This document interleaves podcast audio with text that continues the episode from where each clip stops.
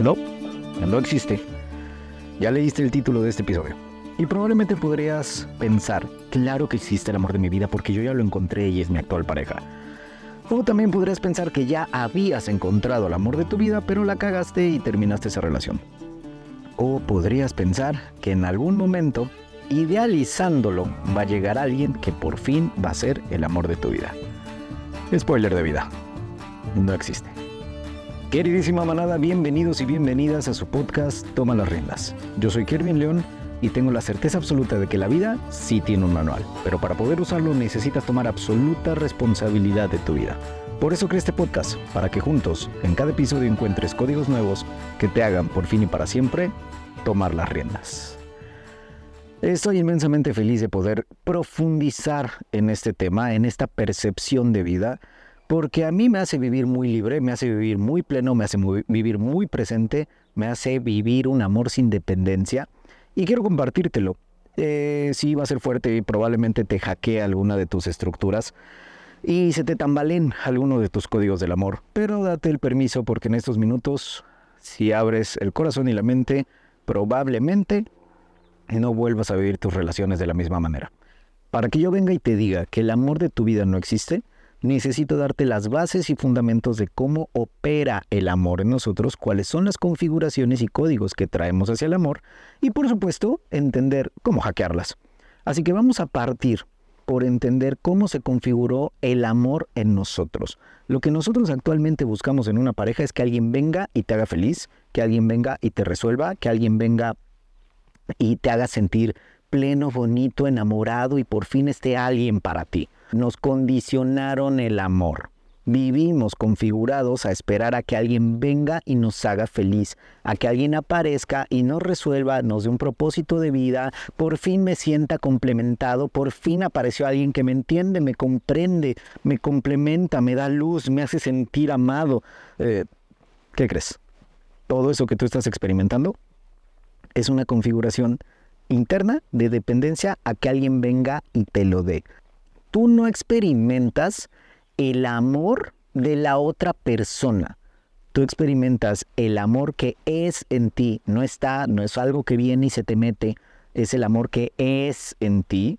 Y lo experimentas a través de cómo llegan a conectar con tu amor interno. Yo espero que esto quede claro en este primer episodio pero si no, profundizaremos en los que siguen. Así que, ¿cómo, cómo proyectas y cómo vives este amor? A través de el condicionamiento. Porque de entrada nuestros padres nos dijeron, ah, entonces no lo vas a hacer, no me amas. ¿O que no me amas para que lo hagas? Y exactamente así como nos lo dijo mamá o papá, es enteramente lo que nuestra pareja después viene y nos pide. Ah, entonces no me amas porque no haces A o B. Aquí lo importante es profundizar en que estamos programados a vivir esta dependencia en el amor. Y aunque en este video pienses, no, no es cierto, yo ya cambié, la realidad es que inconscientemente seguimos esperando que alguien venga y nos haga feliz. Paréntesis en este episodio, la felicidad, no venimos a este mundo a ser felices. La felicidad es una química cerebral momentánea e insostenible a largo plazo. La felicidad es algo que se disfruta cuando está y se abraza cuando no está venimos a esta vida a estar plenos. Ya que entiendes esta pequeña configuración, tampoco se trata de buscar tu plenitud en la otra persona. Así que, primer sustento, nadie va a venir a hacerte feliz. Entonces, ¿desde dónde te enamoras?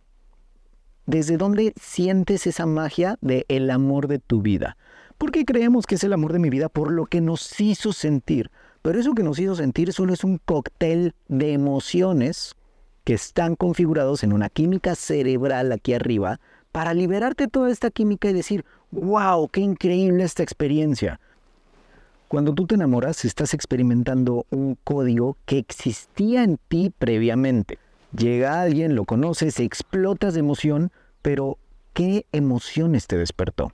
Porque esas emociones que te despertó pueden venir desde el mismo estrés y ansiedad que te provocaba la inestabilidad en la relación de tus padres. Sí, o sea, ves una posibilidad de experimentar la misma inestabilidad que experimentaste viviendo la relación de tus padres como hijo o hija.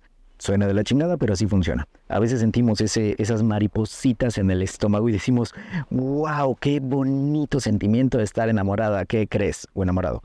¿Qué crees? Lo que estás sintiendo realmente es una pinche ansiedad porque ves la posibilidad de que tu pareja o tu crush o con quien estás empezando a enamorarte, hay una posibilidad de que se vaya. Hay una posibilidad de que no funcione. Sabes que va a estar de la chingada, pero sientes ansiedad porque es el mismo patrón que estás repitiendo y que es similar al de tus padres. ¿Qué es esto? Esto es inconsciente. Nadie despierta en las mañanas y dice, ay, qué chingón, voy a sentir vacíos y miedo al abandono y me voy a enamorar de esto. Eh, no, nadie lo piensa así. Y como no nos conocemos, pensamos que esa experiencia sensorial que me recorre el cuerpo, pensamos que es un enamoramiento, pero no, es ansiedad. Y puedo ponerte varios ejemplos. Puede que llegue una persona en verdad increíble a tu vida, te trate de una forma increíble, maravillosa, tierna, dulce, comprensiva, protector o protectora, como quieras verlo. Experimentas algo increíble con una persona y te enamoras de este proceso porque tus padres no lo hicieron. Porque no habías experimentado nunca en la vida ese, ese vínculo tan armonioso. Y eso no quiere decir que esté malo enamorarse, quiere decir que simplemente veas o sepas desde dónde te estás enamorando.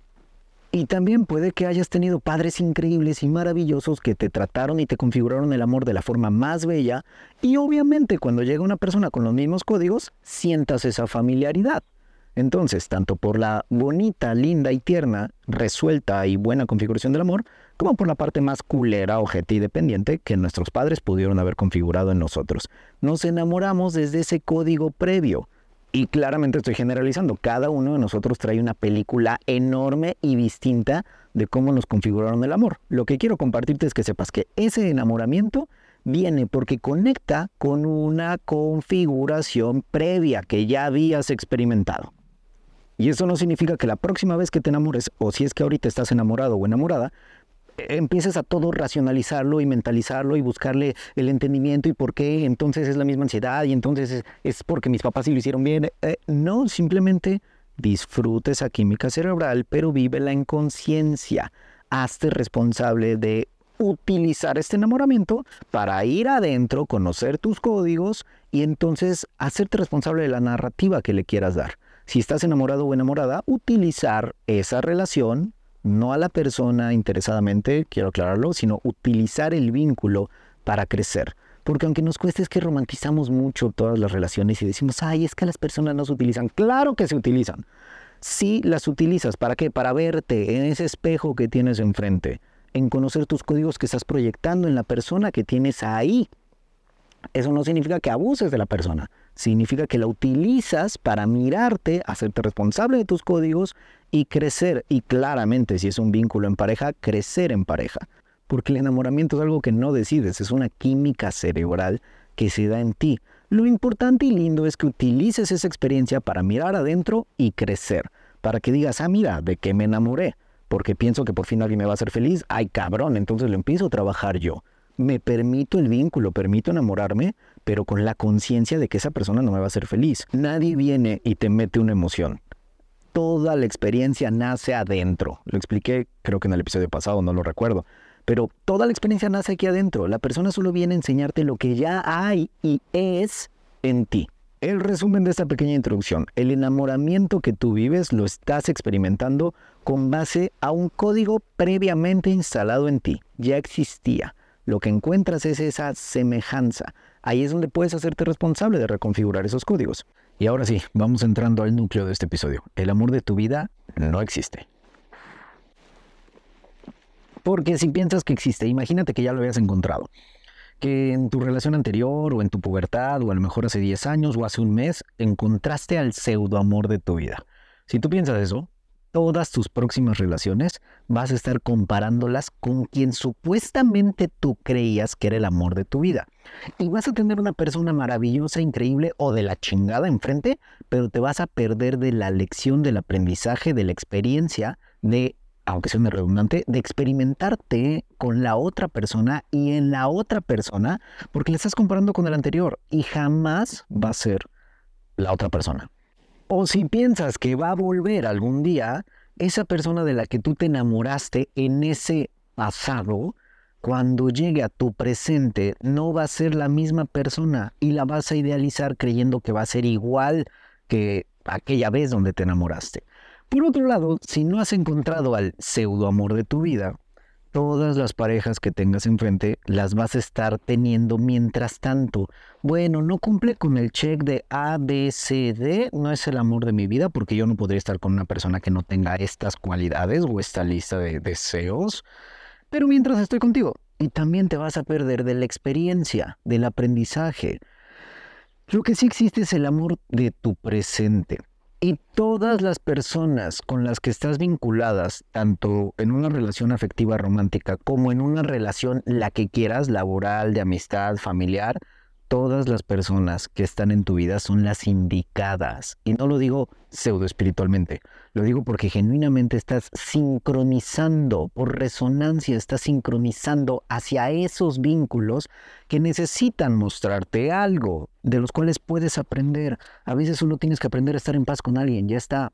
A veces sí te tienes que emputar y vienen a enseñarte todos tus demonios, tus atolones, tus situaciones no resueltas internas, vienen a ponértelas de frente. ¿Para qué? Para que trabajes internamente.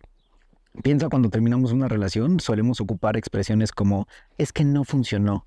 Güey, si fueron tres meses y no funcionó, qué increíble, aprendiste de esos tres meses. Si fueron 30 años de relación, que lo escucho mucho con personas que vienen a mentoría conmigo, diciéndome, es que desperdicié mi vida, 30 años a su lado. Eh, güey, no la desperdiciaste es exactamente lo que necesitabas aprender a trabajar. Que si estuviste sin trabajar y sin aprender nada en una relación durante 30 años, bueno, no tenías las herramientas para hacerlo, pero hoy que las tienes y terminas ese vínculo, sí funcionó, aprendiste mucho. Que si fue una relación violenta, que si fue una relación de abuso, que si fue una relación de dependencia, de todos modos, esa experiencia te permitió salir observarla desde afuera y hacerte responsable. Vino a enseñarte algo. Entonces, no es que la relación no funcionara. Creemos que no funciona porque la condicionamos a que tiene que ser eterna, tiene que ser para siempre, tiene que cumplir con, los, con las estructuras que socialmente nos han codificado. Y no es cierto. Existe el amor de tu presente. En el momento en el que abrazas esta codificación, empiezas a vivirlo más pleno. ¿Por qué? Porque si dejamos de romantizar la relación y como siempre lo digo, dejamos de hacerle caso al cuento de Disney, hay una posibilidad chiquita o enorme de que tu relación termine. Y este tema que tenemos tan atorado de decir, ay, no, ni lo digas, toca madera. Bueno, aquí no hay madera, el árbol. Toca madera. Sí, güey, gracias, ya toqué madera. Perfecto, Dios y el universo se van a encargar de que ahora ya no pase. No hace sentido, ¿verdad? En el momento en el que tú abrazas la posibilidad de que termine, en ese momento empiezas a vivir una relación con mayor plenitud. ¿Por qué? Porque te vas a morir. Yo también me voy a morir. Todos nos vamos a morir. Es una certeza absoluta el hecho de que vas a morir. Y entonces, como lo abrazas, creas una narrativa en la que le da sentido a tu vida. No quiero desviarme, esto lo vamos a dejar para otro episodio, pero en el momento en el que abrazas la muerte empiezas a vivir con mayor plenitud, porque sabes que va a acabar. ¿Por qué no llevas esta misma analogía a tus relaciones? Porque nos da miedo, porque nos codificaron en una dependencia de que la otra persona me va a hacer feliz y me va a dar todo lo que me falta. Y no es cierto. En el momento en el que tú abrazas la posibilidad de que se termina, empiezas a dejar de hacer pendejadas y te haces responsable de cuidar ese vínculo o de salir de él porque ya no estás creciendo. Y de todos modos, en algún momento va a terminar. Y si dejamos de romantizarlo, si tienes una relación increíble con un vínculo maravilloso, uno de los dos se va a morir primero. Invariablemente va a doler. Piensa en el tráfico. Si tú tienes un auto, usualmente quiero pensar que todos traemos el auto o la camioneta o tu unidad móvil asegurado. ¿El seguro te cuida de que no choques? No te asegura que no te va a pasar nada, no. Te asegura que si pasa va a ser menos conflicto resolverlo. Vas a tener un apoyo, un soporte, pero no te asegura que no vas a chocar. Entonces, cuando tú manejas sabiendo que traes un seguro, vas más confiado, vas más tranquilo y del mismo modo te haces responsable. Mientras que si no tuvieras ese seguro, estarías todo aprensivo. Esa es la forma en la que vivimos en nuestras relaciones Creemos que tiene que ser para siempre y estamos todos aprensivos. Nada te asegura que tu relación no termine. Si tú te haces responsable de saber que puede terminar y que vas a atravesar ese duelo de la relación, que te vas a hacer responsable de abrazar el dolor que invariablemente vas a experimentar porque se va a acabar, en ese momento le entras más sabroso a la relación porque ya sabes qué va a pasar, ya sabes que va a terminar. El amor de tu vida no existe, existe el amor de tu presente. Y en este presente hoy mi relación está increíble, abrázalo, vívelo, construyete, corresponde al vínculo que tienes enfrente, corresponde en hacerte responsable a los acuerdos que hayan establecido, corresponde a una lealtad, a una fidelidad. ¿Sabes cuánta gente está atoradísima porque es que no sé si es el amor de mi vida y me da miedo estar para siempre? Tienen una relación pinche increíble, maravillosa, y están aprensivos porque sí será el amor de mi vida, sí será que tengo que estar toda la vida con esa persona. Dime si no has sentido todo ese miedo, déjame en los comentarios y dime si no has sentido el miedo a, ¿será la persona correcta? ¿Será que estoy perdiendo mi tiempo?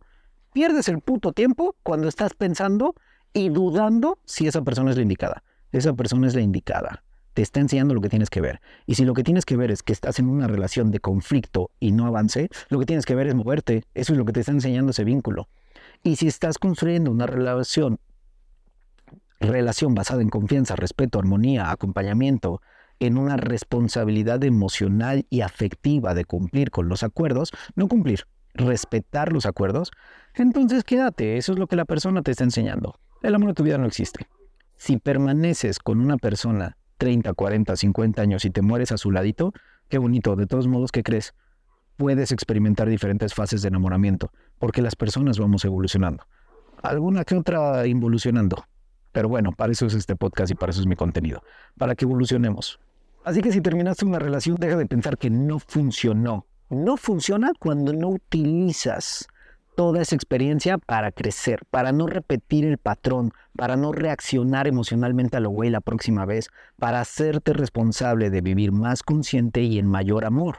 Y si lo puedo poner en un check, pues en menos dependencia, en menos creer que alguien te tiene que hacer feliz. La persona viene a enseñarte dónde hace falta ese trabajo interno o dónde ya has trabajado internamente para poder experimentar este amor en plenitud.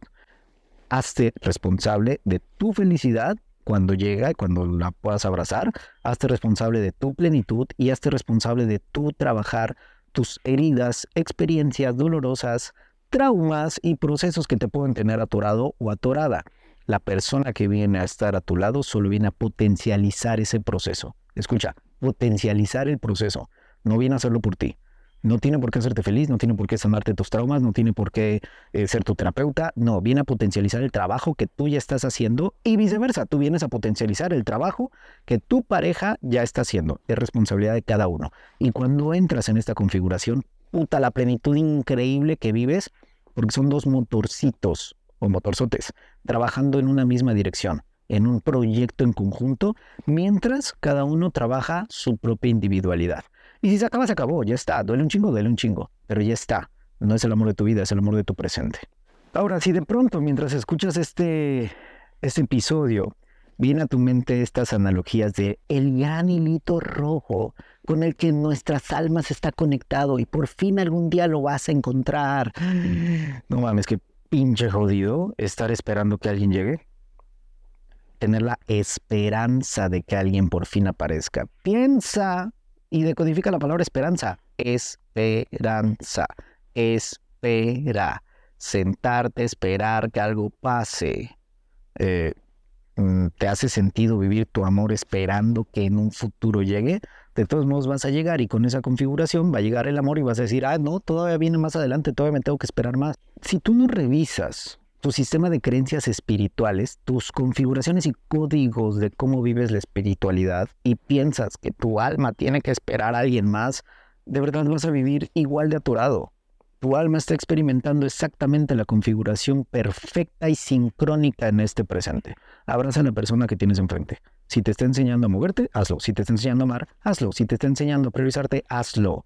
Pero te están enseñando todo hacia adentro. Y ahora piensa que buscamos perpetuar el vínculo de una relación porque no sabemos trabajar con nuestra incertidumbre. Como no sabemos lidiar con la incertidumbre, queremos asegurar las cosas y controlarlas. Piensa que te casas y no tengo nada en contra del matrimonio, encuentro que el... Eso es otro episodio. Encuentro que el matrimonio es algo muy bello cuando configuras un trabajo en conjunto. Pero cuando te casas por el puto miedo a que algo pase y alguien tiene que venir a regañarte por si la cagas, te explico esto. Nos casamos ante una deidad, eh, la que tú quieras, la que profeses si es que profesas alguna religión, pero nos casamos ante un Dios que le decimos, oye, mira, prométeme y júrame frente a esta autoridad espiritual, o llamémosle religiosa, prométeme frente a esta autoridad, esta deidad, que no la vas a cagar, porque si la cagas, ah, te van a castigar, ¿eh, güey. Es pecado. Entonces imagínate cómo vives, ¿no? Vives en una libertad consciente de hacer las cosas por amor, de respetar el vínculo por conciencia y por crecimiento y por compromiso propio. Vivimos porque no mames, me va a castigar Diosito. Y del otro lado, a nivel gobierno, cásate, fírmale, establece un contrato en el que me protejo que si la cagas, papá gobierno te va a regañar, güey, te va a lastimar. Y lo entiendo tenemos estas estructuras porque no sabemos vivir en esta configuración de responsabilidad absoluta. Yo no tengo por qué firmar un contrato. Yo sé perfectamente con la persona que hoy estoy, que hoy me vinculo y que hoy es mi pareja. Y sé perfectamente que los acuerdos que establezcamos pueden moverse, pero sé perfectamente que yo los voy a respetar y que mi pareja los va a respetar. Si no, no estoy con alguien. Si yo tengo miedo, si tengo que asegurarme que mi pareja no la cague y tengo que pedirle ayuda a Diosito y a papá gobierno, que la tengan controlado porque si no la va a cagar. ¿Por qué con una persona así? A mí no me hace sentido. Si yo tengo que esperar a que algo externo controle las acciones que mi pareja no es capaz de controlar por sí misma, ¿por qué estoy en un vínculo así? Yo lo cuestiono porque mi configuración de amor es absolutamente responsable y ya salí de la víctima. Y créeme que estaba muy jodido y también tenía códigos victimizados, también viví un amor de dependencia, también viví un rompimiento de mis padres basado en una configuración absoluta de victimismo y que tuve que cambiar. Que tuve que hacerme responsable de saber, esta madre no me sirve, este código no me funciona, este programa está jodido, ¿cuáles tengo que instalar? Y en algún momento llegaron a mi vida los códigos que hoy te estoy compartiendo. Y no, no es estar en contra del matrimonio, es que hay acuerdos establecidos que se viven en conciencia. No necesito firmar un papel y no necesito eh, pedirle permiso a una deidad. Necesito hacerme responsable yo, porque todo el compromiso está aquí adentro. Y también existe el compromiso de hacerme responsable de marcharme o de terminar una relación cuando ya no estoy creciendo, cuando ya no hay un compromiso interno para experimentarme contigo. Eso también es amor. Así que en resumen de este episodio, primer punto, no existe el amor de tu vida, existe el amor de tu presente. Revisa, si tú creías que ya habías conocido el amor de tu vida, revisa qué te hacía sentido de ese vínculo, qué aprendiste, qué podrías traer a este presente y construirlo con tu relación actual, o qué podrías traer a este presente que estuvo de la chingada antes y que hoy puedes utilizar para crecer. Y si al amor de tu presente le quieres decir, eres el amor de mi vida, dale, hazlo, pero recuerda que solo tienes este eterno presente y que trabajes con tu incertidumbre, abrazando la posibilidad de que tu relación no se puede acabar, se va a acabar, se va a terminar. Abrazarlo te hace darle una narrativa preciosa para crecer en amor. Y revisa si tus creencias espirituales, si tus códigos de alma, de religión, de espiritualidad, como quieras verlo, revisa si te dan libertad o si te hacen trabajar en una dependencia, si te hacen configurar el amor en una dependencia. Revísalo, filtralo, cuestiónalo. Cuestiona todo este episodio y todo mi contenido para crecer. Y por último, recuerda que nadie va a llegar a hacerte feliz y nadie va a venir a cubrir tus vacíos y nadie va a venir a darle sentido a tu vida ni un propósito.